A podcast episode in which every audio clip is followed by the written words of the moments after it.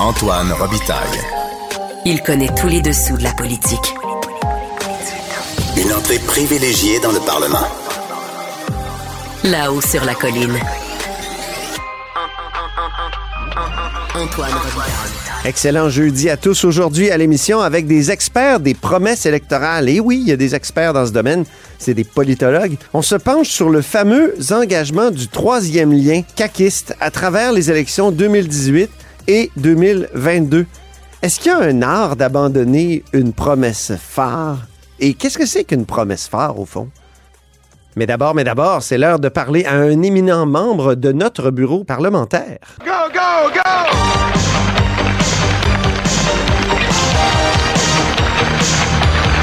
Go, go! Gagnon! Ouais, donne-les ton show. Mais bonjour Marc-André Gagnon, Bonjour Antoine. correspondant parlementaire pour le Journal de Québec et le Journal de Montréal. Il y a une semaine, Marc-André, c'était la grande annonce qui était faite. Oui, c'était ce jour où on a enterré officiellement la promesse phare d'un troisième lien routier. Geneviève Guilbeault qui, qui l'a confirmé en conférence de presse euh, après que votre humble serviteur euh, l'ait révélé dans nos pages mardi après-midi. Il n'y a rien comme une bonne primeur. Mais euh, depuis ce temps-là, ça ne cesse de débouler. Là, je pense que c'est Mario Dumont qui disait que c'était comme un, un skieur olympique qui tombe et qui se roule, qui roule sur son dos. puis qu'on se- on se demande quand est-ce que ça va arrêter. là.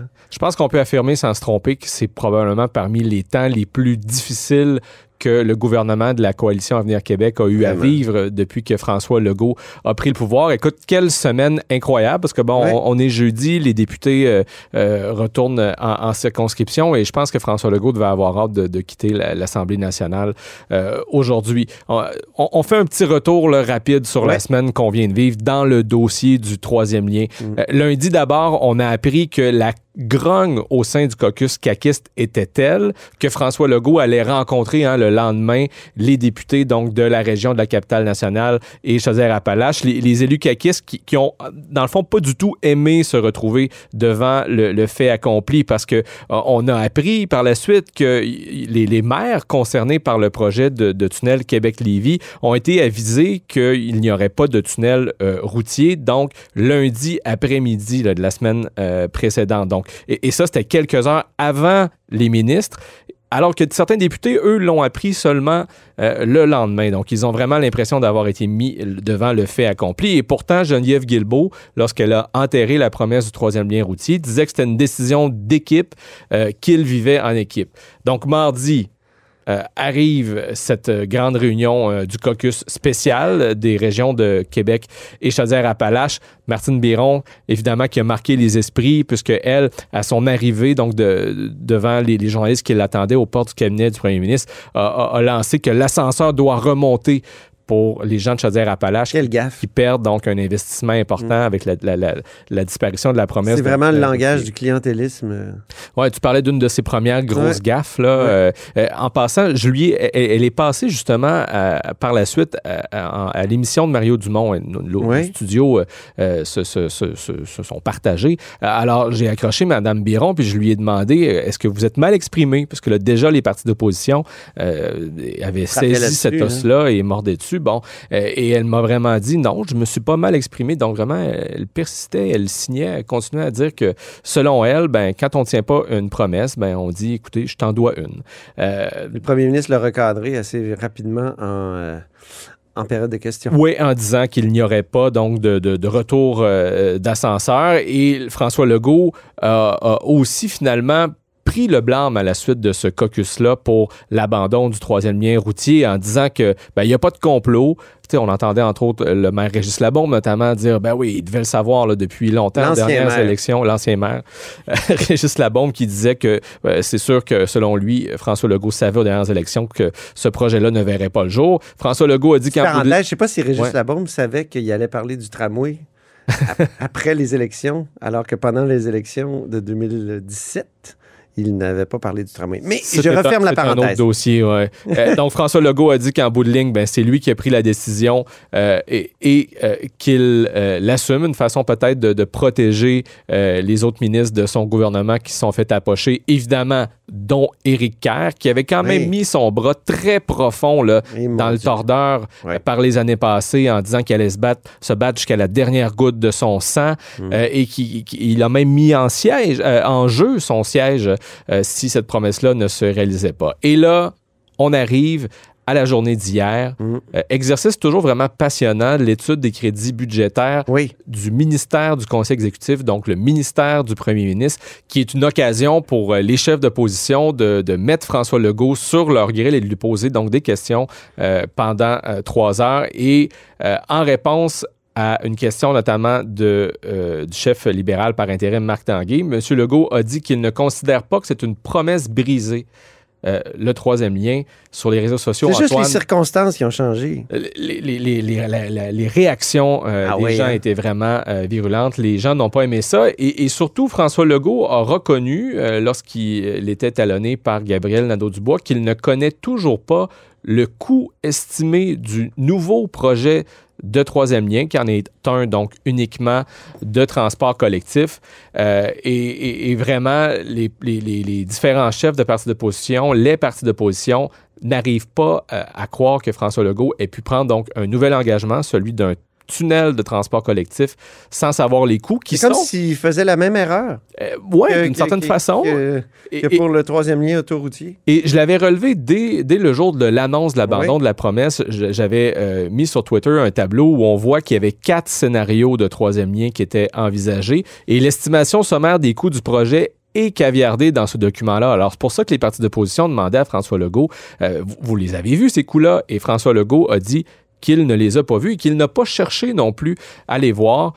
On arrive donc à aujourd'hui, jeudi. Voici ce que euh, les, euh, les différents partis d'opposition euh, avaient à en dire sur le fait donc que François Legault ne connaît pas le coût de son nouveau projet. Vous le croyez pas? Ben non, moi je le crois pas. là. Je peux pas croire qu'il y a, qu'il est essentiellement, ben, c'est- comme vous l'avez dit, c'est de l'aveuglement volontaire. j'en reviens juste pas. Je, je, je peux pas croire que le premier ministre du Québec, dans sa rencontre avec euh, son chef de cabinet, puis Geneviève Guilbeault, quand ils ont décidé d'abandonner le troisième lien pour un autre, une autre version, la version 8, je peux pas croire que la question du coût a pas été abordée. Je ne peux pas le comprendre. Ça se peut juste pas. C'est un projet tellement important. il ne connaîtrait pas les chiffres, un comptable qui va faire face en étude des crédits aux autres chefs des autres formations politiques. Alors moi, je pense qu'il y a deux options. Soit le premier ministre fait preuve d'un manque de rigueur absolument aberrant, soit il se moque de nous. Oui, c'était bien formulé comme euh, de deux choses l'une. Ouais, réaction assez forte quand même du De Joël Arsenault. Oui. Et euh, bon, ça, c'était lors des points de presse euh, du matin des partis d'opposition. Donc, tout juste avant la période des questions, euh, on attrape François Legault euh, avant qu'il se rende au, au- au Salon Bleu. Et euh, ben, il a essayé, tant bien que mal, de se défendre. Comme je vous ai dit, nous, actuellement, on n'exclut pas euh, que ça soit un métro, que ça soit un tramway, euh, que ça soit un REM, euh, comme à Montréal. Donc, il faut évidemment regarder quelle sorte de transport collectif il y aura dans le tunnel avant d'être capable de vous donner un estimé. Un genre Puis dès, dès qu'on va avoir cet estimé, Mais ils on va vous le donner. Dans le document, j'ai lu les études et il est question d'autobus électrique ou de tramway, puis il y a un coût estimé associé à ces scénarios-là. Pourquoi vous le. Ce qu'on me dit, c'est que ce sont des estimés qui sont très sommaires et qui auraient un risque euh, de les rendre publics. D'abord parce que ce sont des estimés très sommaires et ensuite parce qu'éventuellement, Une des faire... des études mentionne qu'une loi réversible. Vous connaissez le chiffre? Ouais. Est-ce que vous le connaissez? Non, je Une connais des pas. Oui, ça bardait. Hein?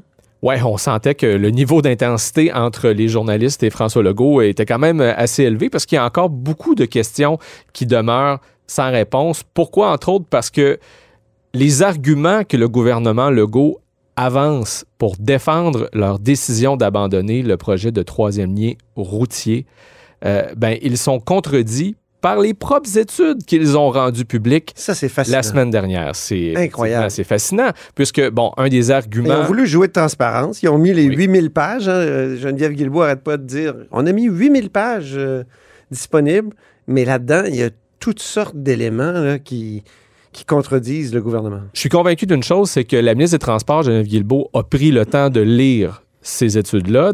D'ailleurs, elle les attendait en début d'année, elle a reçu des données préliminaires, puis elle a renvoyé ses experts à la table de travail en leur disant Ben, j'ai besoin de davantage de précision. Donc, forcément, elle les a lus, mais est-ce qu'elle avait pensé que la, stratégie de communication qu'elle a, qu'elle a décidé de mettre de l'avant allait être contredite à ce point par ses études? Puisque dans les, dans les études, on peut lire, entre autres, sur le fait que supposément l'effet de la pandémie du télétravail qui, qui a, qui a tellement changé la donne, ben, on peut lire qui, euh, que selon l'analyse sommaire post-pandémique, il est important de se rappeler que l'on est seulement au début d'une lecture tendancielle et que la tendance n'est pas encore établie. Il Ah. est possible de croire que la vraie situation post-pandémique sera connue d'ici une à deux années. Oh oh! Alors pourquoi ne pas avoir attendu avant de tirer la plug sur le troisième lien? C'est une question qu'on peut euh, se poser. Évidemment, plusieurs avancent que c'est davantage la question des coûts, le fait qu'on était rendu peut-être à plus de 10 milliards pour réaliser ce projet-là. Oui, ça, Qui- ça a qui- été dit. qui explique, ben, c'est un des facteurs. Par hein, le- gouvernement ne s'en cache pas, c'est c'est un des facteurs. Euh, mais François Legault, encore ce matin, a dit que l'élément essentiel, c'est le temps de parcours. Parce que ce qu'on se rend compte, je cite François Legault, c'est que le temps de parcours en auto a beaucoup diminué en 2019, donc euh, Mmh. avant la pandémie, puis en 2022. Beaucoup? Beaucoup, ben encore une fois, si Vraiment on- beaucoup? Si on prend les documents que Geneviève Guilbeault nous a présentés la semaine dernière, je vais te donner un exemple. Dans les parcours analysés, il y a celui entre le centre des congrès de Lévis et le centre des congrès de Québec. Je veux dire, de centre-ville à centre-ville, tu n'as pas plus centre-ville à centre-ville que ça. Oui. OK? 2019, ça prenait 39 minutes partir du point A au point B. 2022, 30 minutes. La différence, donc, 9 minutes. Pour 9 minutes, on a mis de côté l'engagement le plus important de la CAQ en termes de projet d'infrastructure euh, dans l'histoire de la, la grande région de la capitale nationale. Comment comprendre ça? Et, et ça, c'est le matin. Parce que le soir, à l'heure de pointe de soir, Ouais. En 2019, Centre des congrès de Lévis, Centre des congrès de Québec, temps de déplacement, 28 minutes. 2022, 24 minutes. La différence, 4 minutes. Pour 4 minutes, on a décidé qu'un projet de 10 milliards ne valait plus la peine d'être fait. Ce que François Legault disait aussi ce matin, encore une fois, c'est que pour ce qui est du temps de parcours en transport collectif, par contre, c'est beaucoup trop élevé et c'est pour ça que ça prend un troisième lien, Ouais. un troisième lien de transport collectif. Est-ce qu'il y a des différences aussi grandes? Est-ce qu'il y a un fossé euh, aussi grand? Ce qui est bon pour Minou est bon pour Pitou. Oui. Si les temps de parcours ont diminué depuis 2019, ben c'est vrai aussi pour le temps de déplacement en transport collectif. Sur le parcours de l'Express Lévis, centre, du centre-ville de, de, de Lévis, donc vers la colline parlementaire, donc le temps de déplacement en, en 2019 pouvait prendre jusqu'à 79 minutes. Et maintenant, en 2022, on parle de 69 minutes. Donc, une- On a coupé donc, 10 minutes. c'est ça. Donc, on peut, on, on peut lire que dans les documents que la, la diminution des, des débits de circulation observés sur le réseau routier a engendré une amélioration des temps de parcours des différents trajets, pouvant atteindre donc 10 minutes. Incroyable. Ça, c'est ce que les études disent. Donc, à l'évidence même, le gouvernement Legault n'est pas sorti du bois. L'étude des crédits budgétaires se poursuit et euh, dans les- la, la prochaine semaine, euh, ce sera au tour de la ministre Geneviève Guilbeault d'être cuisinée par les partis d'opposition. Donc, euh, reste à voir ben, si elle sera bien préparée, puisque c'est évident qu'elle fera encore une fois face à un barrage de questions de la Mhm. part des, des oppositions. Et on peut Parce déjà... faut dire qu'Éric Kerr, hier, a eu une partie gratuite.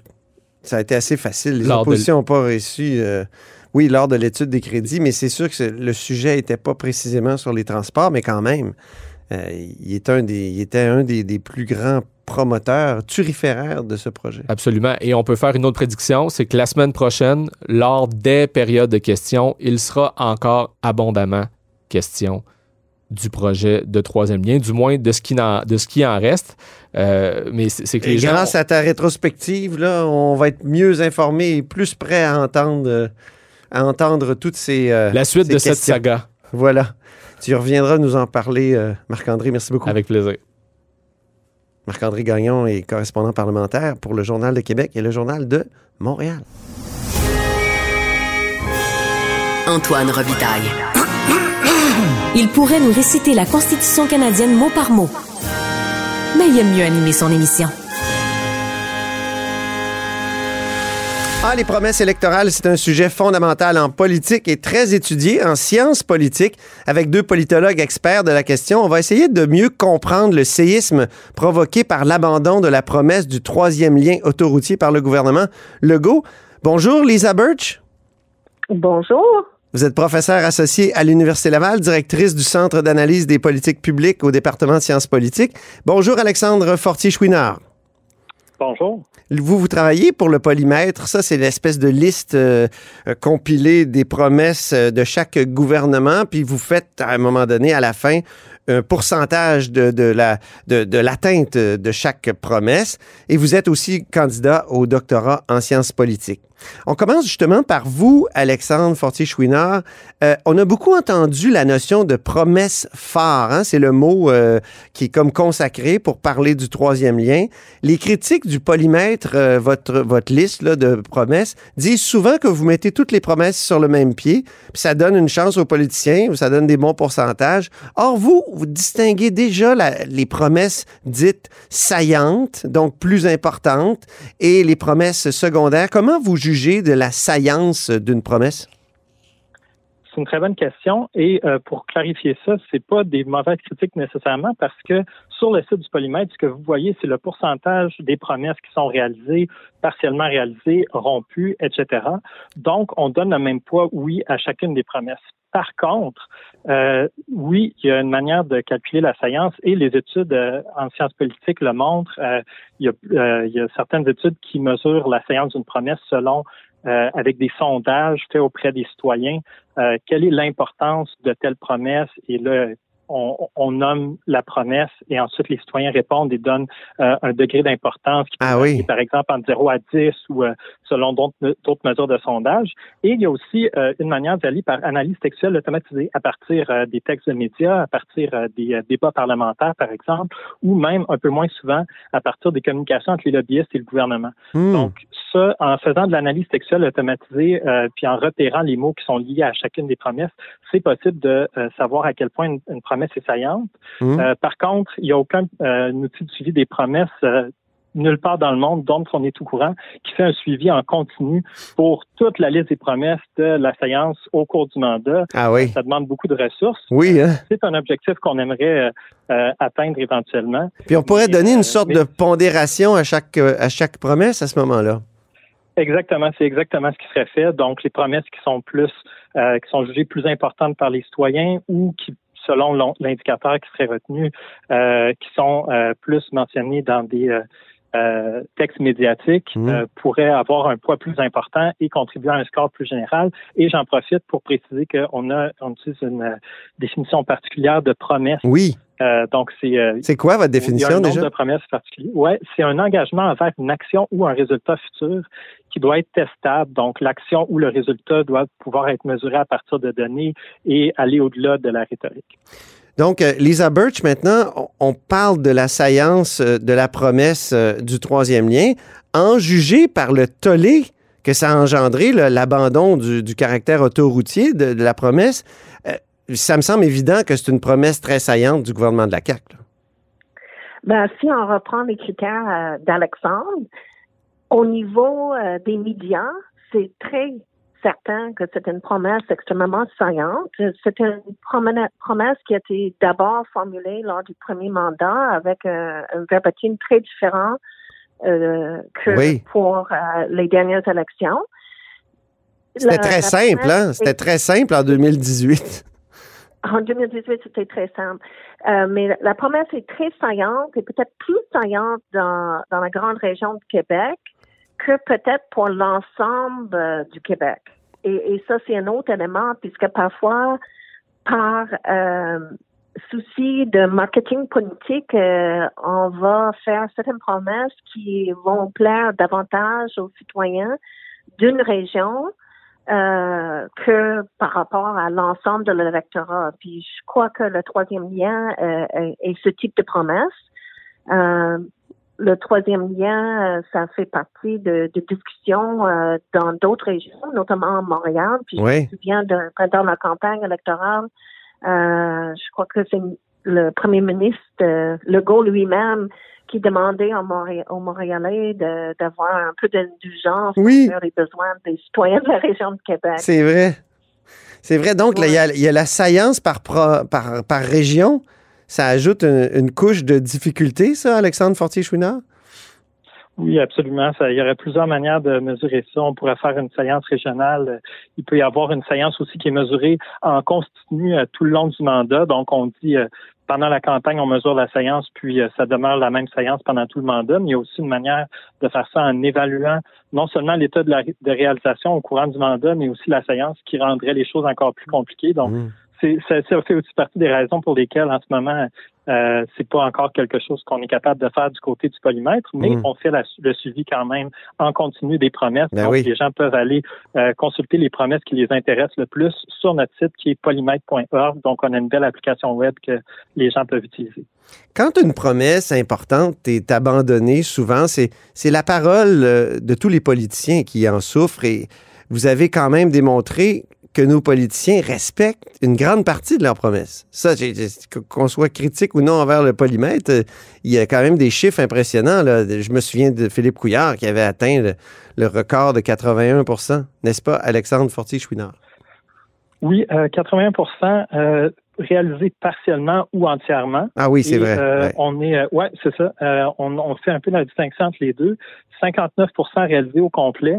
Et euh, pour euh, Legault dans le premier mandat, euh, donc 2018 à 2022, c'était 55% des promesses qui étaient réalisées et euh, 19% qui étaient rompues, le reste étant dans la catégorie euh, euh, entre les deux, euh, 20% rompus, donc 25% partiellement réalisés.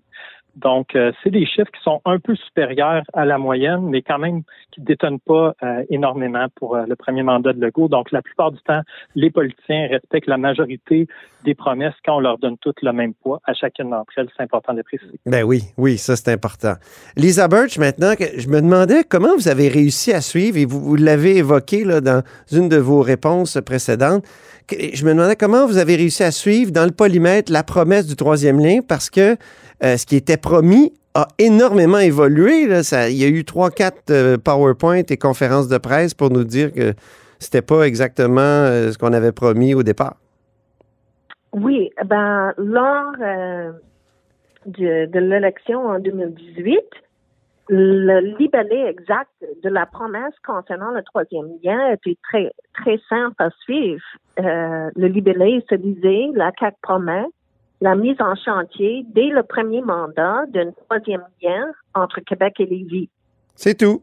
Alors, alors, en ce moment-là, il s'agissait, on ne savait pas si c'était d'une tunnel ou d'un pont, mais on savait qu'il devait y avoir euh, la mise en chantier d'un projet d'infrastructure qui allait relier Québec et Lévis. Oui. Alors, tout au long du mandat, nous avons suivi euh, les débats concernant le, la- le modèle de troisième lien qui Oui. avait retenu. Et euh, même, euh, je pense que c'est le 22 avril 2018, c'est là qu'on a vu le, le projet. euh, Les gens de Québec solidaire prétendent qu'on est rendu là au- au- à la huitième version. ben, la version qui, a- qui a été euh, présentée récemment, ça ressemble drôlement à, à des idées lancées par le Parti québécois Oui. euh, ou euh, le Parti libéral du Québec euh, pendant la, la campagne électorale, puisque les deux parlaient dans un cas de d'un train léger et dans l'autre de prolonger le tramway jusqu'à Lévis. Voilà. Euh, maintenant, mais- oui. Euh, J'allais dire que ce qui est très euh, surprenant et peut-être étonnant, c'est que dans le, la plateforme électorale de 2022, Oui. la, le libellé exact de la promesse concernant le troisième lien est plus précis à certains égards et à d'autres égards euh, plus laborieux, si on, on peut parler comme ça. Ah oui. Que on, on trouve euh, l'explication le- que le gouvernement euh, promet d'accélérer euh, le, le projet et d'élargir le mandat du bureau de, de projet du tunnel Québec-Lévis afin qu'il planifie de façon détaillée l'aménagement des sorties au nord et au sud du tunnel. Et ça continue pour euh, plusieurs lignes, ça fait quasiment un paragraphe. Ben oui. Euh, alors, on n'est plus dans le même registre. C'est pas la mise en chantier qui est promise, c'est un élargissement euh, du mandat et une accélération euh, de la planification. Hmm. Quand on fait l'analyse de, de ce texte, on, on dit bon, ok, du, euh, c'est le projet du tunnel Québec-Lévis, mais de quel tunnel s'agit-il? Oui. Et voilà, euh, il faut se référer au débat pendant la campagne électorale. Et euh, il faut aussi regarder ce qui a été euh, présenté au public et dévoilé le 22 avril. Alors, c'est le, le tunnel autoroutier. euh, Oui, 22 avril 2022, oui. Oui, c'est ça. Faut pas se mêler dans les huit versions. aussi, euh, Alexandre Fortier-Chouinard, oui. Oui, j'ajouterais que euh, dans la plateforme PDF de la CAC, le document euh, qui, qui a été euh, document de plateforme officielle, il n'y a pas une seule mention euh, du Québec euh, du euh, tunnel Québec-Lévis, pardon. Hmm. Euh, c'est dans les communiqués de presse qu'on utilise également pour euh, faire le suivi des promesses. Donc, on se base sur la plateforme électorale, le site web du parti et les communiqués de presse. Hmm. Et c'est seulement dans un de ces communiqués de presse-là qui porte euh, sur le transport dans la région de Québec et la région de Québec plus généralement, euh, que là, on trouve cette promesse-là, mais il n'y en avait pas euh, mot euh, dans la plateforme en soi. Oui, pour Oui, avoir fait la campagne électorale, je vous dis que François Legault était tanné d'en parler de ce sujet-là. Il aurait aimé ne pas trop en parler. Ben, il y a eu quelques petits cafouillages euh, pendant la campagne. La journée même euh, du- de la présentation de, de ce communiqué de presse, François Legault avait laissé entendre que ça pouvait être un tunnel ou un pont. Ben oui. Et euh, son attaché de presse a, a vite envoyé un tweet pour dire que non, non, c'est le, c'est le tunnel. Et par la suite, on a eu toutes les discussions sur les études euh, à venir. Oui. aucune étude n'avait été publiée pendant la campagne électorale. Alors, on devait s'attendre à ce que, quelque part, Mm. après les élections, ces études-là soient rendues publiques et, et qu'on en sache davantage sur les tenants et aboutissants de, de cette promesse. Il y avait déjà beaucoup de turbulences dans cette promesse-là euh, dès la campagne et on, tend à l'oublier. Euh, je- il nous reste peu de temps. J'ai une grande question qui me vient souvent, c'est est-ce qu'il y a un art d'abandonner une promesse électorale phare, Alexandre Fortier-Chouinard? Euh, moi, je pense que euh, un bon exemple, c'est euh, ne pas atteindre l'équilibre budgétaire en contexte de pandémie. Il y a plusieurs gouvernements qui s'étaient engagés euh, avant la pandémie à respecter l'équilibre budgétaire et euh, dans un contexte qui était peut-être difficile à prévoir pour beaucoup de gouvernements, voire impossible à prévoir.